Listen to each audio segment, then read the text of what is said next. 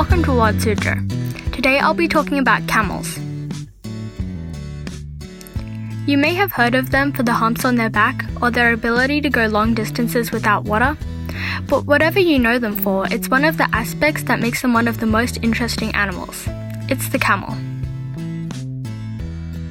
Camels are found in deserts and prairies in Central Asia, North Africa, and the Middle East.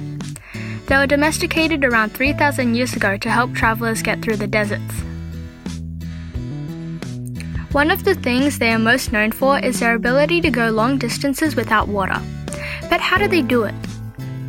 Camels are very efficient in saving water and using it only when they need to. These animals are very well adapted for dehydration in their dry environment. Another thing that is quite unique about a camel is their humps. Humps are actually just fat. They use it so they can save energy. If a camel does not eat for a long time, their humps will get smaller because they are burning the fat for energy.